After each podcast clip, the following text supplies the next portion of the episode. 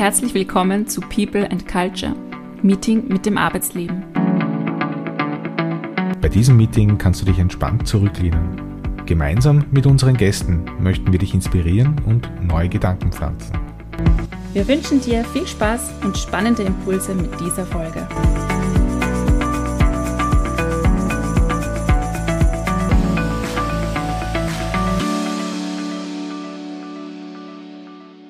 Hallo und herzlich willkommen zu einer neuen Interview-Episode bei People and Culture Meeting mit dem Arbeitsleben.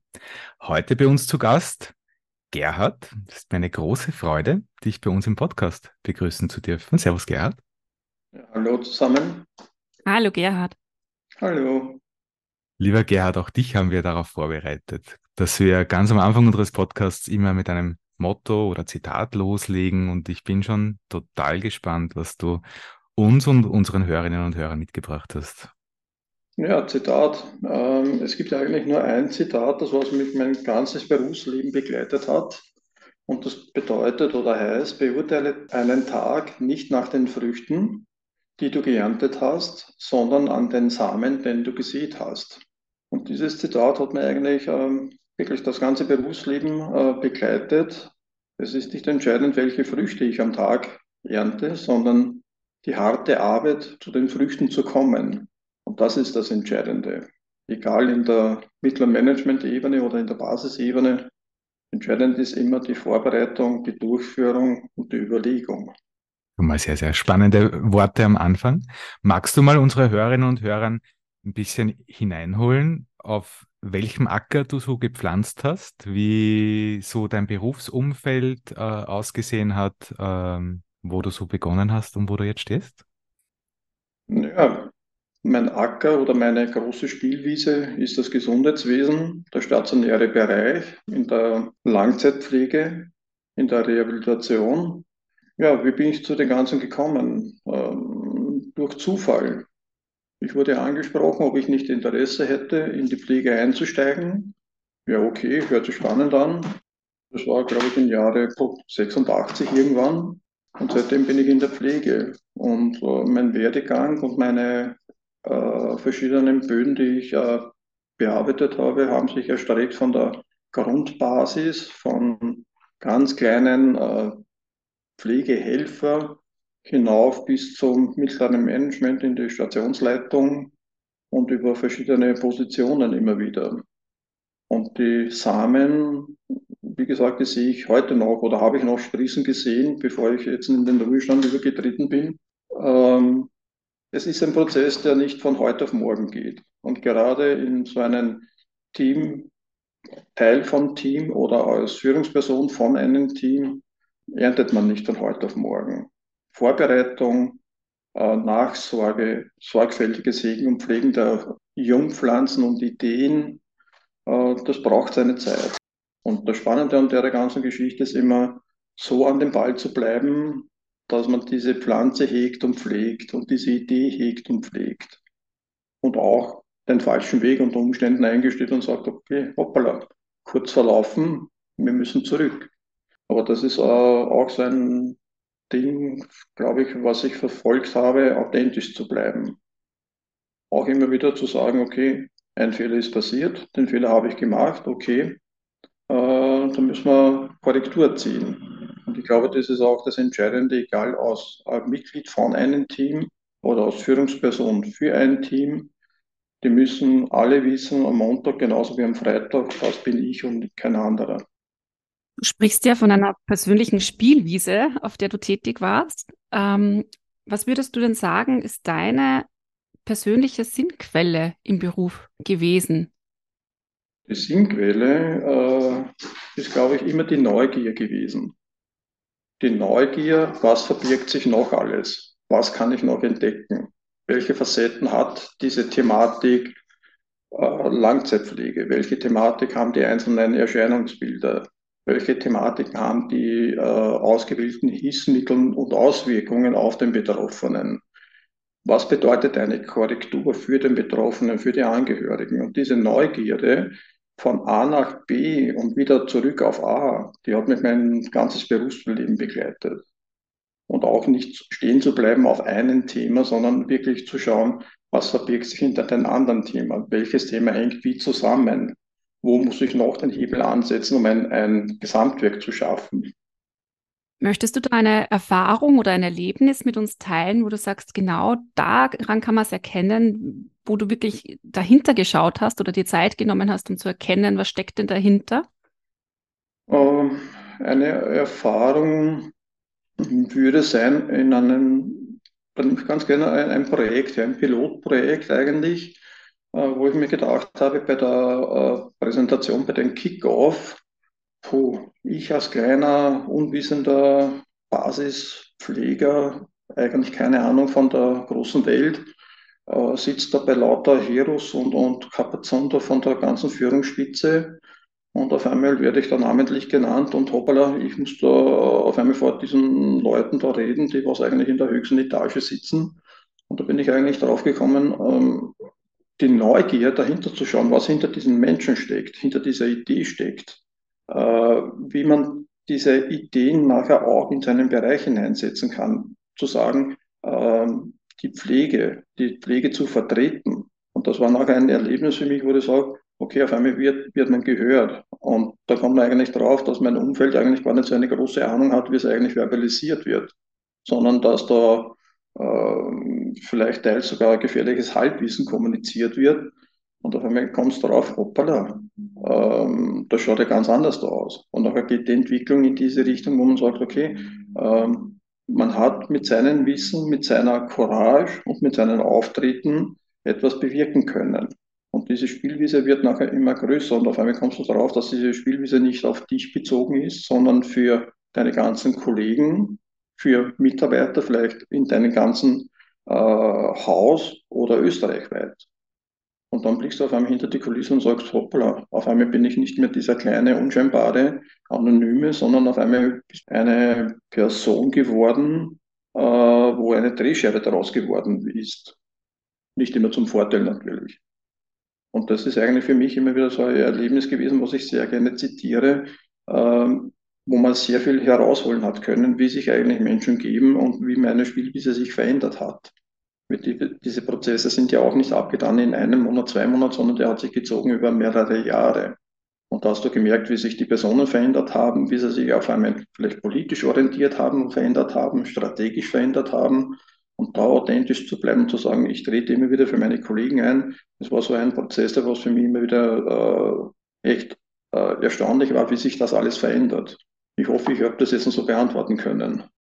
Ja, das, mich erinnert jetzt ähm, dein Beispiel, so wie du es jetzt geschildert hast, auch so ein bisschen an ähm, die Situation, wenn ein Mitarbeiter, eine Mitarbeiterin zur Führungskraft sich weiterentwickelt, wenn da eine Veränderung ansteht. Da ist es ja auch oft so, dass man so ein bisschen in diesen ähm, Rollenkonflikt reinkommt. Ja, sind jetzt so Erfahrungswerte auch von mir, beziehungsweise von Leuten, mit denen ich gesprochen habe, ähm, wo man sich erstmal wieder neu finden muss in seinem Aufgabenbereich, aber auch für das Team, aus dem man vielleicht sich ähm, ja, rausentwickelt, sage ich jetzt mal, oder weiterentwickelt und in die Rolle reinkommt. Wie ist denn da deine persönliche Erfahrung? Ja, das ist ein Punkt, den habe ich zweimal äh, durchlebt. Das heißt, ich bin äh, zweimal aus, dem, aus Mitglied von einem Team, aus dem Kernteam herausgebrochen und in die Führungsebene hinein und einmal wieder zurückgekehrt in das Kernteam. Das heißt, ich habe jetzt an beide Seiten äh, miterleben dürfen und auch erfahren dürfen. Äh, die Erfahrung ist eigentlich eine mm, recht spannende, würde ich sagen. Und zwar aus dem einen Grund. Zuerst in Kernteam bist du ein Mitglied, eingeweiht in allen gruppendynamischen Prozessen und Geheimnissen, was das Teamdynamische angeht. Und da gibt es ja interne Kodexe, äh, wo was wie kommuniziert wird, die berühmten Pausengespräche, die berühmten zwischen den Türen Gespräche. Da bist du im Team drinnen. Sobald du jetzt in die Führungsebene herauswechselst, hast du zuerst teilgenommen, hast deine Meinung dort kundgetan. Und dann ist es, glaube ich, ganz, ganz äh, entscheidend, diese Meinung, was du schon kundgetan hast, auch in der Führungsposition weiter kundzutun. Sonst bist du nicht mehr du selbst. Da hast du unten etwas kommuniziert, was dort nicht ist, zuerst sagst schwarz und dann sagst weiß. Und das äh, ist eine, eine Sache, die mir sehr schnell bewusst war und wo ich auch sehr viel äh, Sorgfalt drauf gelegt habe, dass das ja nicht passiert. Genauso ist der Irrglaube, wenn du aus dem Team rauskommst in die Führungsebene, ähm, du bist ein Mitglied von Team. Also wer diesem Glauben unterliegt, der ist am Holzweg. Aber sowas von auch nur. Äh, es gibt da so ungefähr eine kleine Faustregel, so sechs bis acht Wochen bist du noch ein Mitglied von Team, wo du diese internen Codes noch mitbekommst, wo sie dir noch kommuniziert werden und dann bist du aus dieser Concours-Hülle rausgedrängt. Du bist zwar noch ein Teammitglied, aber nicht mehr in diese ganzen Interner drinnen. Das erste Mal, wie ich nachher wieder zurückgekommen bin von der Führungsposition in das Team, war natürlich das Bespitzeln, das Spitzäugeln. Was macht er, wie macht er? Lebt er das Gebetete, das Vorgepredigte, die Vorgaben jetzt genauso nach, wie er selber gepredigt hat? Äh, das ist ganz spannend zu beobachten äh, bei Kolleginnen und Kollegen, die selbst ein bisschen noch unsicher waren von der Erfahrung her und dann auf einmal dieses, äh, diesen Input bekommen haben, ach, so wird das gemacht, so wird das gelebt, so ist der Hintergrund. Und von den erfahrenen Kollegen, okay, na, passt, der macht das eh genauso, wie er es gesagt hat.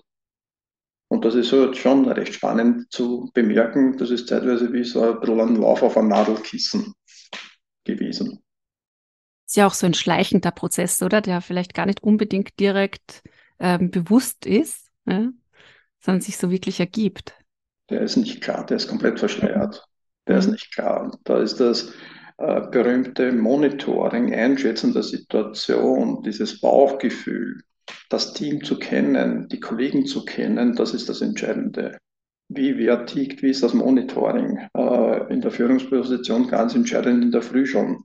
Wie ist das Team beisammen? Wie reagiert das Team auf einzelne Kommentare, äh, Einwürfe? Und dann weißt du schon ungefähr, wie der Tag laufen wird. Oder wo es vielleicht eine Problemstellung gibt oder bei welchen Kolleginnen und Kollegen vielleicht ein Problem privater Seite liegt, wo ich ein bisschen mit äh, sorgsamer Hand ein bisschen äh, walten sollte.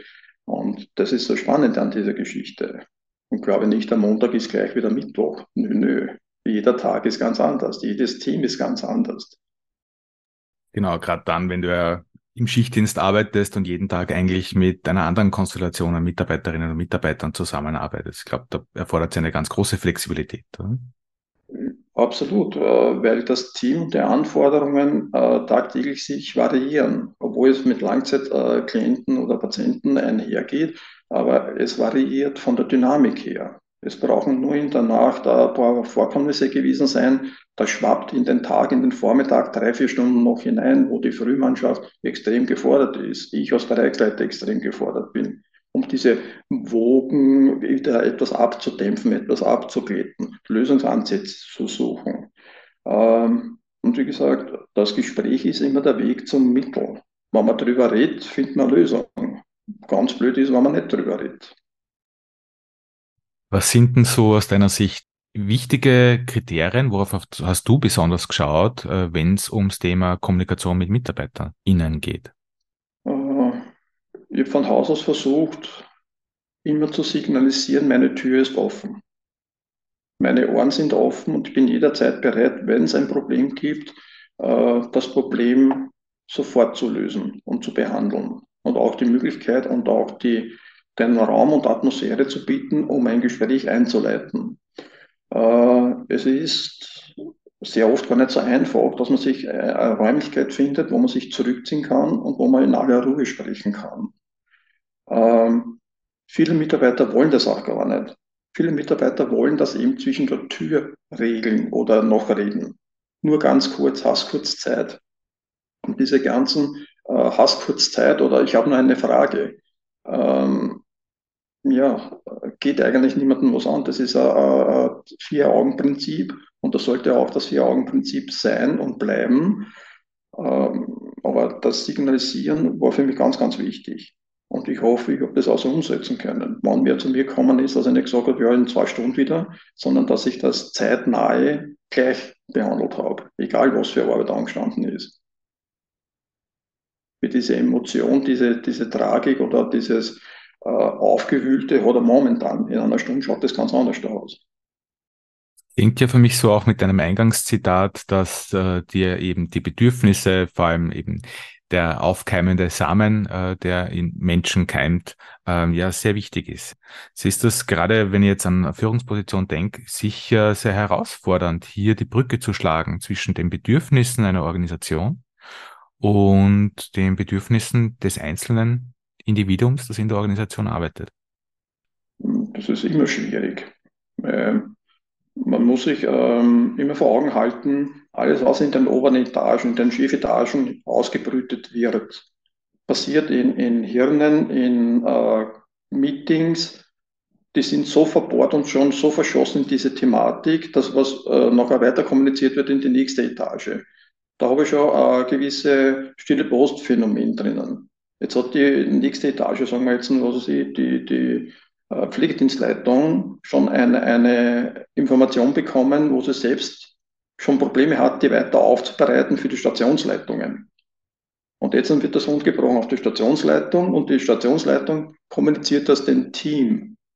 Und jetzt hat man die Schwierigkeit drinnen, was da oben aus diesen Hirnen in diesen Top-Meetings entschieden worden ist. Und diese Vorgaben muss er mit der Pflegedienstleiter verstehen, dass er der Stationsleitung kommunizieren kann und dass die verstehen. Und wenn die Stationsleitung nachher vielleicht hergeht und sagt, ähm, das verstehe ich jetzt aber nicht, wie soll ich das am Mitarbeiter mit, äh, kommunizieren und wie soll ich hinter dieser Entscheidung stehen, wenn ich selber nicht dahinter stehen kann?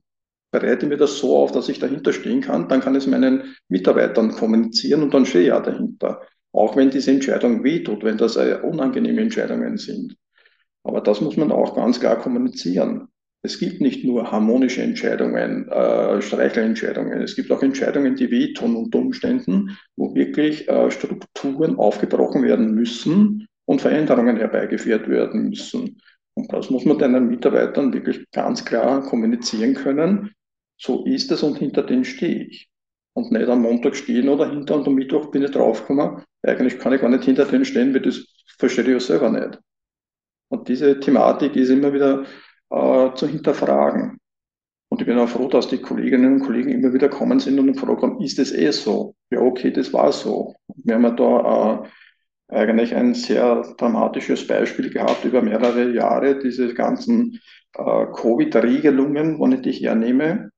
Äh, die waren ja, äh, kaum ist Daten eingesogen worden, hat schon wieder andere Regelungen gegeben wie sollst du von den Entscheidungen von oben, vom Gesundheitsministerium, über die ganzen äh, obersten Etagen an die Basis herunterbrechen? Wie soll sich der Mitarbeiter verhalten? Muss er testen gehen? Soll er nicht testen gehen? Wann muss er testen gehen?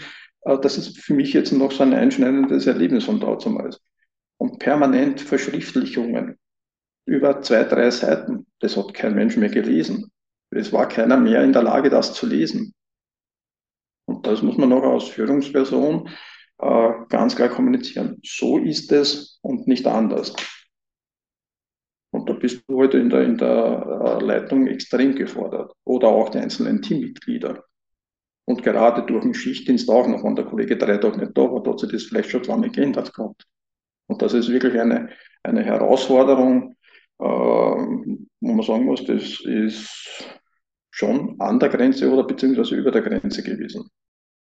Ich höre hier schon ganz viele Herausforderungen, aber auch Stolpersteine heraus, die gemeistert worden sind. Was ich mich jetzt frage, ist, ähm, was sagst du aus deiner Sicht und von deinen Erfahrungswerten her? Was müsste sich denn in deinem bekannten äh, Arbeitsumfeld, beziehungsweise in der Pflege sozusagen, ändern, dass du sagst, in dieser Arbeitsumgebung möchte man gerne arbeiten und hier kann man sich auch gut weiterentwickeln? Das ist eine mehr wie schwierige Frage. Eigentlich eine Frage, die ich so überhaupt nicht beantworten kann, weil da werden so viele äh, Baustellen äh, angerissen, angefangen von Gesundheitswesen, äh, große Problematik, hohes Defizit an Pflegekräften, Stationssperrungen, Ärztemangel, äh, Ressourcenknappheit. Das ist eine Frage, die ich so jetzt gar nicht über runterbrechen kann. In meinem speziellen Umfeld, wo ich tätig äh, war und, und äh, sehr lange äh, tätig sein durfte, äh, würde ich sagen, haben sich äh, die Strukturen eigentlich sehr verändert. Und von der Struktur her selbst meine ich jetzt von Management her die Vorgaben, Ideologien, Entwicklungen ins Jahr 2028, 30, ähm, wo ich sage, das Rad ist ja schon erfunden. Und wieso greife ich nicht auf das Rad zurück, was bereits erfunden ist, wo man Erfahrungen hat und mit diesen Erfahrungen eigentlich sehr gut zurechtgekommen ist. Man weiß, wo die Fehler liegen, man weiß, wo Problemstellungen liegen und diese Ressource wird meines Erachtens auch im gesamten Gesundheitsbereich äh, zu wenig angegriffen. Äh, vielleicht scheut man sich davor, dass man es hingreift. Vielleicht mag man auch nicht zurückblicken und das analysieren, weil es muss ja alles neu sein. Es muss alles eine äh, hohe Investition sein, ein Top-Marketing und, und, und, Management- und Meeting-Korrektur äh, und, und Prozessstruktur. Ähm, ich denke gerade in der langzeitpflegenden Bereich, wo ich fast 38 Jahre tätig war, das Rad ist erfunden. Es ist bestehend. Es gibt Erfahrung. Es gibt auf meiner Abteilung 38 Jahre Erfahrung. Und diese Erfahrung äh, wird da eigentlich äh, zu Nullkostenpreis eigentlich irgendwie hergegeben oder aufgegeben. Und wie gesagt, das Gesundheitswesen kränkelt, Ausbildungsreform kränkelt, aber das ist, glaube ich, kein Geheimnis. Man braucht nur ein bisschen in den äh, Social Media Foren ein bisschen herumsuchen. Man muss nur hernehmen, die Ausbildungsreform Pflegeassistenten, Pflegefachassistenten äh, mit diesen ganzen Gesetzesnovellen, die was da jetzt waren, wo ich sage, halbherziger geht es ja schon fast gar nicht mehr. Und so sehe ich momentan auch das Gesundheitswesen mit, mit wirklich großer Sorge. Jetzt warst du ja sehr, sehr lange in dem Bereich tätig und hast, wie du auch zuletzt äh, geschildert hast, ja gerade in den letzten Jahren durch Covid bedingt und so weiter unter wirklich verschärften Rahmenbedingungen ähm, gearbeitet in einem sehr, sehr schönen, aber auch von, von Haus aus sehr anstrengenden Beruf. Wie ist es dir gelungen, da gut in deiner persönlichen Energie zu bleiben? Beziehungsweise welche Rolle spielt dabei auch so das Sinnerleben im Beruf? gerade vor dem Hintergrund einer Arbeitswelt, äh, gerade bei jungen Menschen, wo immer mehr die Sinnorientierung bei der Berufswahl auch eine Rolle spielt? Ich glaube, ein, ein jeder sollte für sich ein Medium, eine Art von Bereicherung finden, wo er sich wieder erden kann. In meinem Fall war es jetzt zum Beispiel das Laufen. Äh, ich habe das Laufen für mich entdeckt, wo ich mich absolut resetten kann und erden kann. Äh, das war in, in der schweren Zeit von, von Covid oder in der nachfolgenden Zeit, wo eine sehr große strukturelle Veränderung auf meiner Abteilung äh, vonstatten gegangen ist, war das für mich eigentlich immer dieser Wohlfühlpunkt, diese Stunde Laufen, wo ich mich resetten kann, wo mir noch Gedanken durch den Kopf geschossen sind, auch sehr gute Ideen dazwischen gekommen sind, wo ich sage, okay, das ist was, wo ich runtergekommen bin. Und ich glaube, das sollte ja jeder für sich finden, so einen Ausgleich irgendwo sich zu suchen, wo er sagt, das ist genau das Gute für mich, wo ich mich wirklich resetten und erden kann. Ähm, alles andere, das Hin- und Herschieben und vor sich herschieben, nur die Arbeit, immer nur die Arbeit, immer nur die Stressoren, äh, geht über kurz oder lang nicht gut. Ganz sicher nicht. Bei den jungen Kollegen ähm, ist ja jetzt eher das Schlagwort dieses Work-Life-Balance. Äh, wir machen 20 Stunden, wir machen 25 Stunden, wir machen 15 Stunden.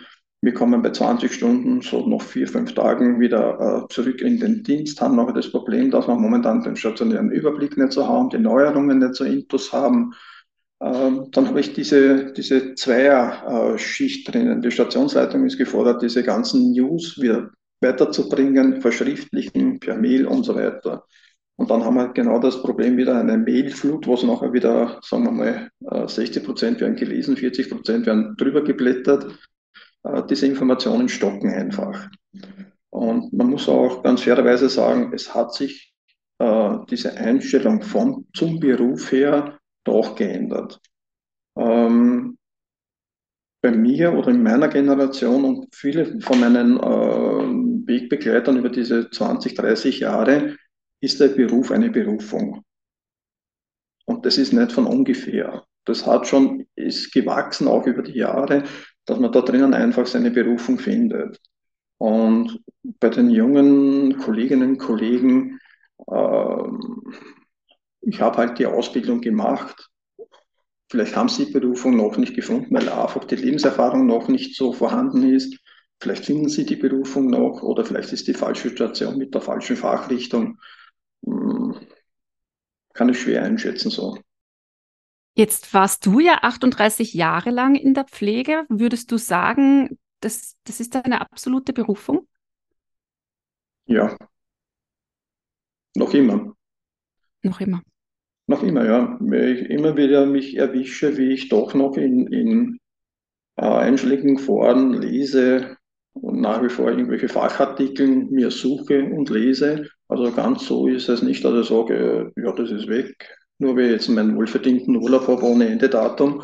Nein, ist nicht weg. Und ich denke mir auch, ähm, es ist eigentlich so viel Wissen durch diese lange äh, Zeit äh, angehäuft worden bei mir.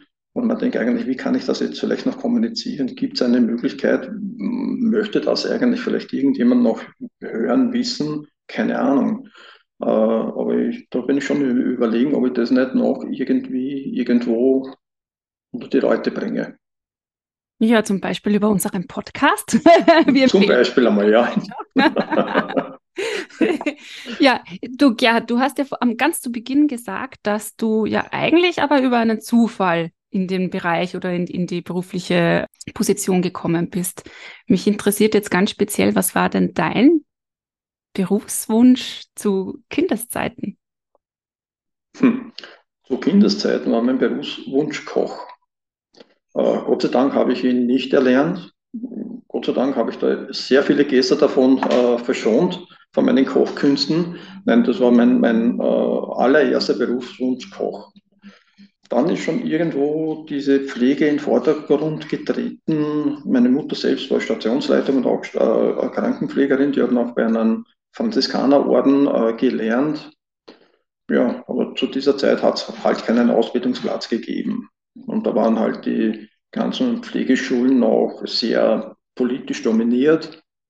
Sage jetzt nochmal vorsichtig und ja, das war nicht meins. Da habe ich gesagt, nö, dann lieber nicht, bevor ich mich da verbiegen muss. Nö.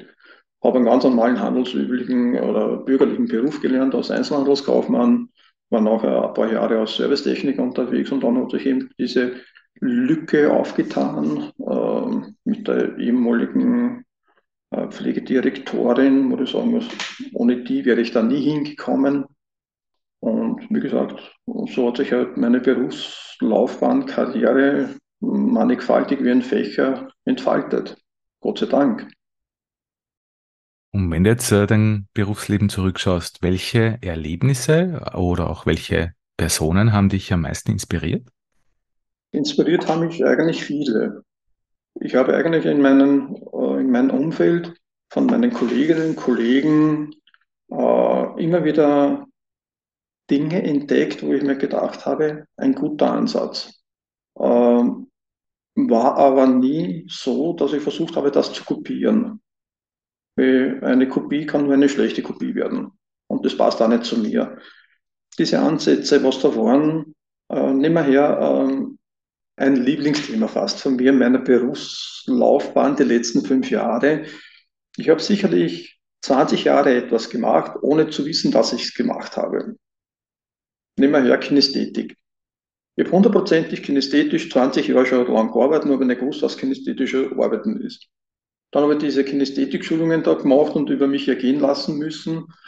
Ähm, und dann bin ich halt draufgekommen, ich mache das eh schon ewig. Und sehr viele Kollegen machen das schon ewig. Du hast halt jetzt eine Kinästhetik und wir machen da eine Rolle Dingsbums oder einen Schinkengang.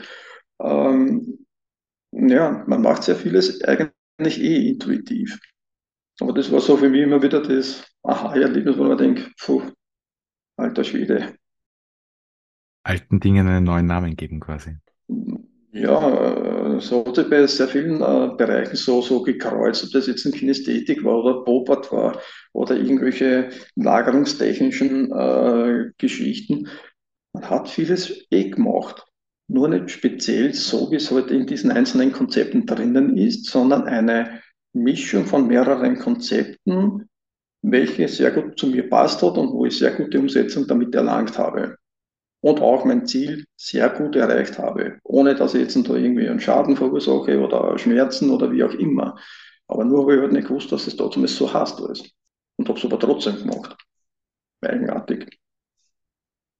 Mir noch so total durch den Kopf geht, ist, gerade zu Beginn unseres Interviews hast du eben auch von Situationen berichtet, äh, wo du dich äh, auch sehr, sehr unverhofft in oberen äh, Führungsgremien dann für eine Sache eingesetzt hast. Ich kenne dich ja schon sehr, sehr lang und ich finde, eine deiner Eigenschaften ist ja äh, herausragend deine Geradlinigkeit, deine Authentizität, die du in jeder Rolle behalten hast.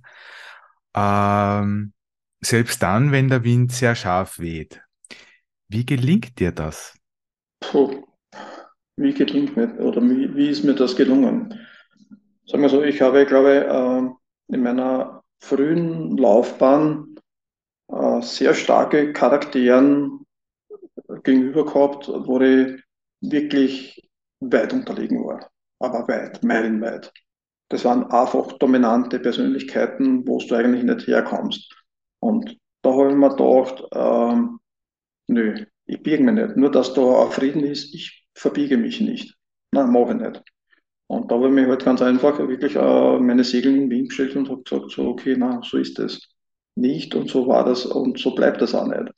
Und das war für mich ähm, trotzdem eigentlich eine Mammutaufgabe, dass ich mich da mit so solchen starken Charakteren angelegt habe, unter Anführungszeichen, äh, eigentlich permanent in straffe Diskussionen reinmarschiert bin, auch oft einmal zu Vorgesetzten zitiert worden bin, aber ich stehe zu etwas oder ich stehe nicht, zu, zu dem nicht. Ich muss, wenn ich es verstehe, um was es geht, dann ist kein Problem für mich. Nur wenn ich das nicht verstehe oder den Sinn nicht verstehe, dann habe ich ein Problem. Und dann ist eher, eh, glaube ich, sehr ratsam, sich da hinter der Tür noch einmal zu überlegen, mache ich oder mache ich nicht. Aber für mich ist immer ganz wichtig, auch wenn die Brise extrem scharf weht, ich bin da. Und jeder soll im Umfeld wissen, wenn das zu mir kommt, dann ist das so. Und wenn Probleme da sind, dann wissen sie, dass ich auf die reagiere, egal wie es weh tut. Oder gegenüber wem ich mich hinstellen muss. Und da gibt es zig Beispiele in meiner Berufskarriere, wo ich das gemacht habe und immer wieder machen werde oder würde, äh, würde ich sagen, ähm, es ist ein Signal fürs Team und auch für alle anderen, hoppala, bevor ich da mit denen in die Kurs gehe, muss ich mir was überlegen und nicht mich mit Sachen äh, beschäftigen, die was nachher eh in zwei Minuten wieder vom Tisch sind, weil sie nicht überlegt waren. Und darum soll sich der oder diejenigen äh, zuerst einmal die Gedanken machen, bevor es zu mir kommen. Wir wissen, es könnte sein, dass da vielleicht ein paar komische Fragen zurückkommen. Aber das ist einmal äh, ein guter Plan ähm, zu bestehen, glaube ich einmal. Ist da etwas, das du aufgrund deiner Erfahrung ähm, besonders neuen Führungskräften oder jungen Führungskräften, die ganz neu in die Rolle reinwachsen, äh, mitgeben magst?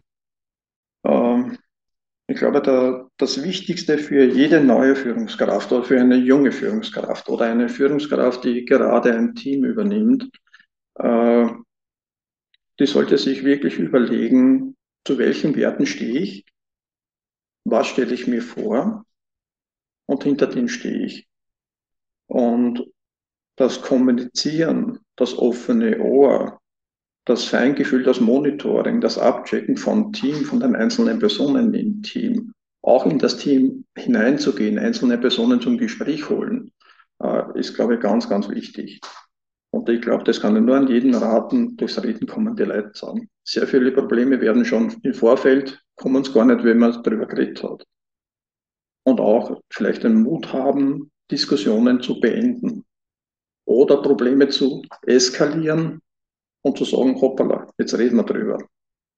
Aber wie gesagt, den Stil muss er jeder für sich selber finden und den sollte er sorgfältig für sich finden. Und ich glaube, er sollte ja nicht in, den, in die Versuchung kommen, etwas zu kopieren, Vorgänger zu kopieren, die äh, eingelebten, eingefleischten Regeln zu kopieren neuer Besen kehrt gut, dieses Sprichwort hat was. Und vielleicht sollte sich die Führungskraft wirklich auch eine Person suchen, äh, mit der man sich gut austauschen kann.